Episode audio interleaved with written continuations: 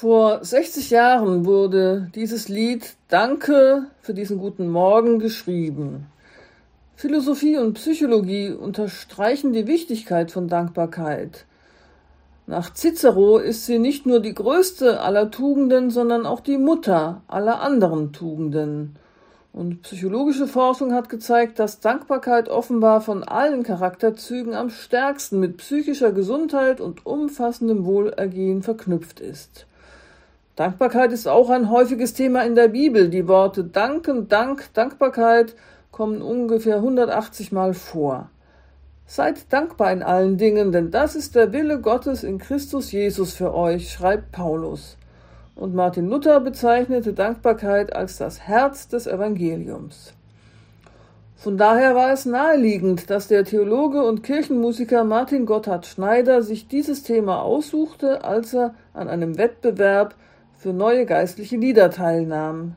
Sein Lied, einfach und modern und zum Mitsingen einladend, gewann den Wettbewerb. Und der Leiter des Wettbewerbs, Pfarrer Hegele, putzte damals Klinken bei Plattenfirmen, um das Lied als Schall Schallplatte zu produzieren. Schließlich presste Electrola eine kleine Auflage in einem Arrangement, das Werner Last, der Bruder von James Last, geschrieben hatte. Und die Platte erzeugte dann einen Sturm des Protests. Im WDR wurde das Lied mit Danke auch für das kleine Helle verspottet, zusammen mit, ein, mit dem Bild eines Bierglases. Kirchenzeitungen regten sich auf über Poesie für religiöse Gartenzwerge, aber die, diese Kritik machte die Menschen auch neugierig. Sie kauften die Platte und Elektrona, Elektrola musste nachproduzieren. Auf dem Kirchentag sang der damalige Popstar Ralf Bendix das Lied vor 16.000 Zuhörerinnen und Zuhörern. Ralf Bendix, das war so ein Schlagersänger, der hat den Babysitter-Boogie gesungen oder Schaffe, Schaffe, Häusle baue baue. Und so kam das christliche Danklied dann in die Hitparade und wurde 700.000 Mal verkauft. Und dann hat auch irgendwann Heino seine Version aufgenommen, die wir eben gehört haben. Am Ende hat sich Danke dann auch im kirchlichen Rahmen durchgesetzt und gelangte mit der Liednummer 334 in den Stammteil des evangelischen Gesangbuchs. Was das 60 Jahre alte Lied so zeitlos macht, ist seine bewusste Entscheidung, das Gute im Leben zu sehen und Gott dafür zu danken. Aber ist das so einfach mit der Dankbarkeit? Ich entscheide mich dafür und pling, schon fühlt sich alles besser an.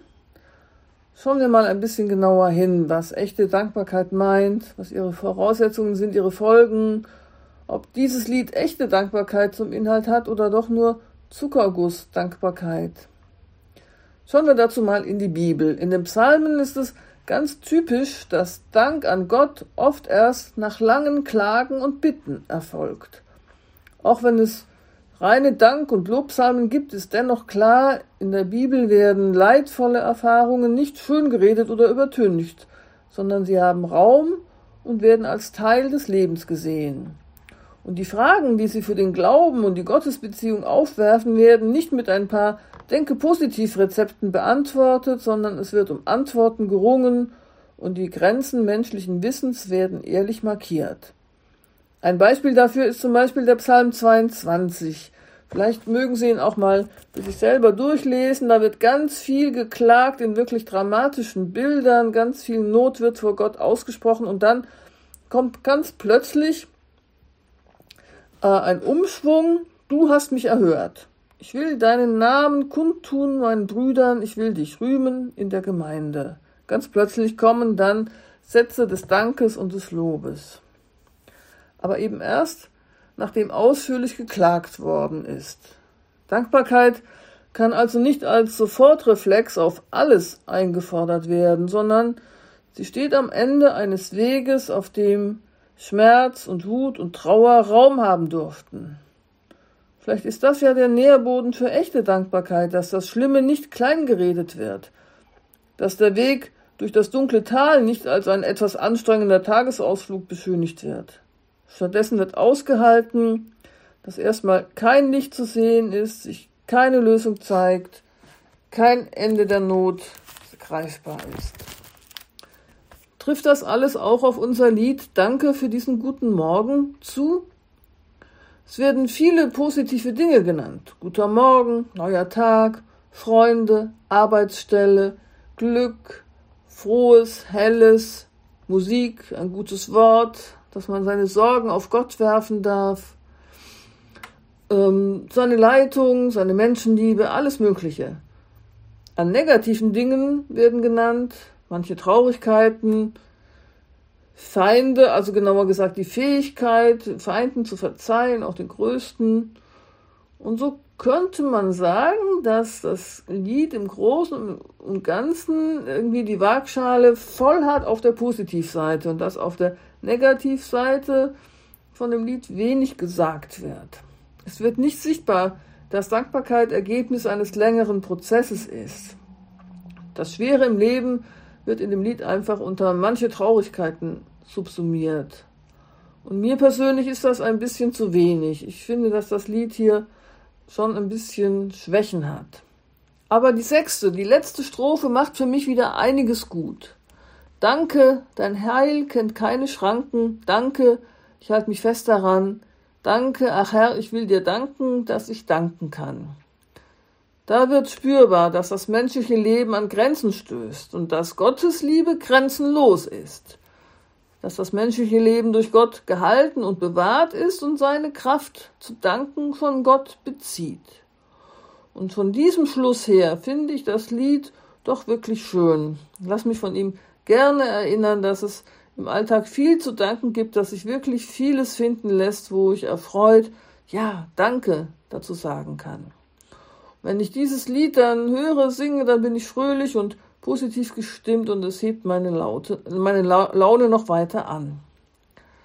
Aber wenn es mir mal nicht gut geht, dann finde ich das Lied nicht so passend und nicht so gut. Wenn ich im Alltag in einer Situation stecke, wo ich eben kein Licht am Ende des Tunnels sehe, wo ich sage, nein, das will ich nicht, warum muss das so sein, wo ich mich wehre, wo ich leide, dann tut es mir besser, wenn ich in den Psalmen blättere.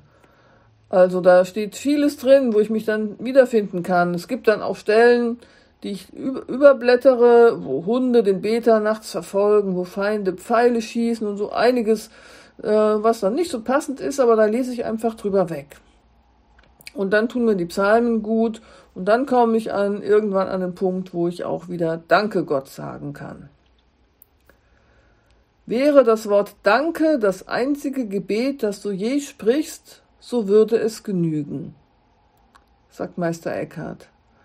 Wäre das Wort Danke das einzige Gebet, das du je sprichst, so würde es genügen.